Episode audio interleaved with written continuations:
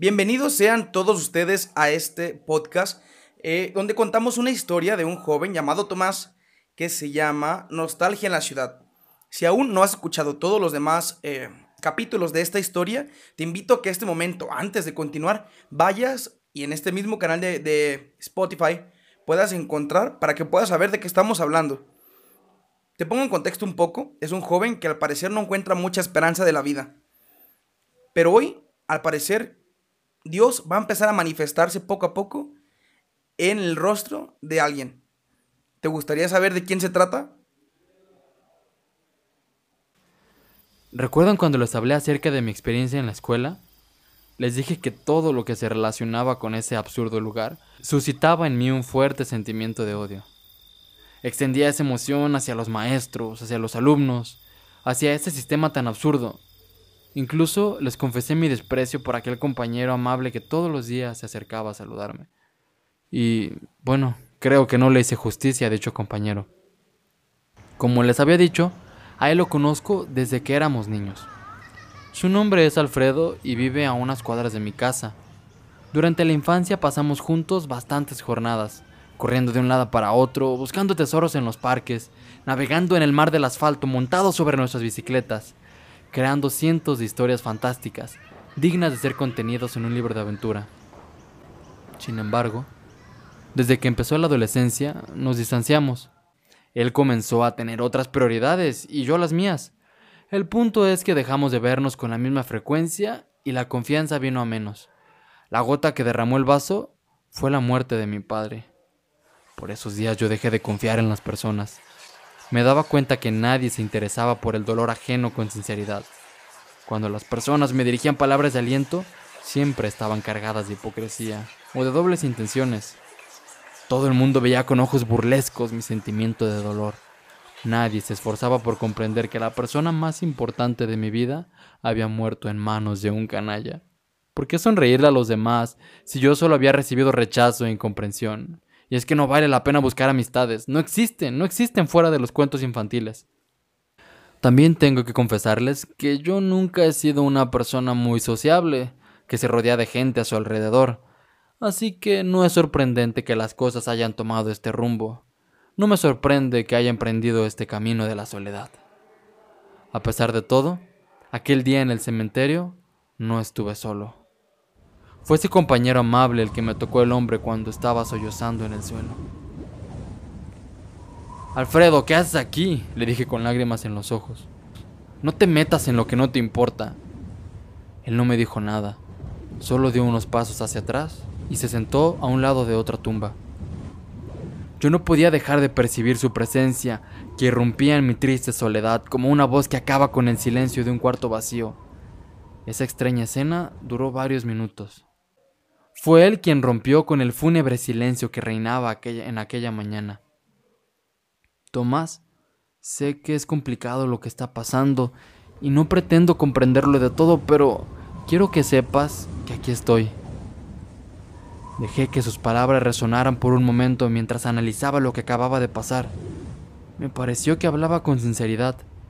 Lo miré y traté de sonreírle como signo de gratitud por su presencia. Claro que no lo conseguí, porque nadie sonríe con sinceridad si no tiene motivos para hacerlo. En ese momento se desató una lucha en mi interior. Por una parte no podría negar que este acto de solidaridad se veía como algo puro y sincero. No parecía que él tuviera dobles intenciones porque no ganaba nada con venir aquí a acompañarme. Sin embargo, mi experiencia me decía que eso no era posible. Nunca nadie se comporta de esta manera. Ni siquiera él lo había hecho cuando murió mi padre. De hecho, por esas fechas fue cuando más lejos estuvo. Así que seguramente algo estaba manchando este acto de bondad. Todas estas cosas las pensaba mientras caminábamos hacia mi casa. Yo callaba y él correspondía con miradas de aliento y pequeñas sonrisas. Cuando ya estábamos a unas cuadras de mi casa, Alfredo se detuvo bruscamente y me miró a los ojos, como esperando que le confesara aquello que le estaba dando tantas vueltas en mi cabeza. Pero como esto no sucedió, sacó un pequeño papel maltratado de su bolsillo izquierdo. Lo desdobló con la paciencia de un artista y me lo mostró. Era una foto que ya había visto antes. La imagen retrataba una de esas tardes de mi infancia que había pasado a un lado de mi viejo amigo. En la foto estábamos él y yo, montados sobre nuestras bicicletas, sonriendo de oreja a oreja. ¿Recuerdas ese día? Estábamos emocionados porque habíamos descubierto un baldío perfecto para andar en bicicleta, y lo mejor era que estaba unos minutos de nuestras casas, me dijo Alfredo con una sonrisa de nostalgia. ¿Cómo olvidarlo? Fue un día muy divertido, le dije. Fue ahí donde me hice esta cicatriz, me dijo mientras se doblaba el pantalón para mostrarme la herida de batalla que tenía en la rodilla. No me arrepiento. Sonreímos y seguimos caminando. Llegamos a mi casa y Alfredo se despidió. Era hora de enfrentarme de nuevo a mi soledad y a mí mismo. Estaba muy impactado por todo lo que había pasado en los últimos días. Seguía sin entender por qué estos dos personajes se habían cruzado de esta manera en mi vida, y en este preciso momento, cuando más confundido y lastimado me sentía, me cuestioné acerca de mis convicciones sobre la maldad que habita en las personas y sobre su incapacidad para amar desinteresadamente. Estaba muy conmovido por el recuerdo que Alfredo había encendido en mí. Quizá en ese momento no fui tan consciente, pero a partir de estos días tan intenso, una luz se había encendido en mi interior.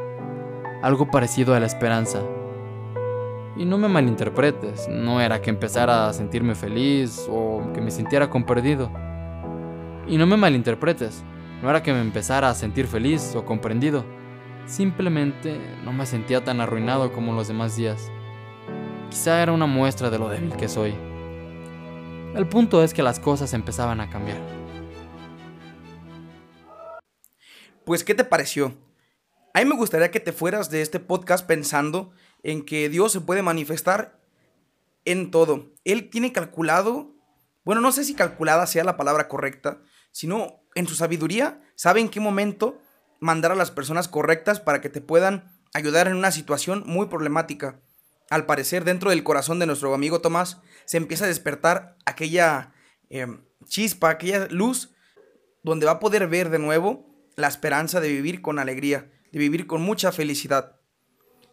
No te pierdas los siguientes capítulos de este podcast y sigue descubriendo cómo Dios se puede manifestar en cosas tan sencillas, pero tan hermosas como en el rostro de un amigo.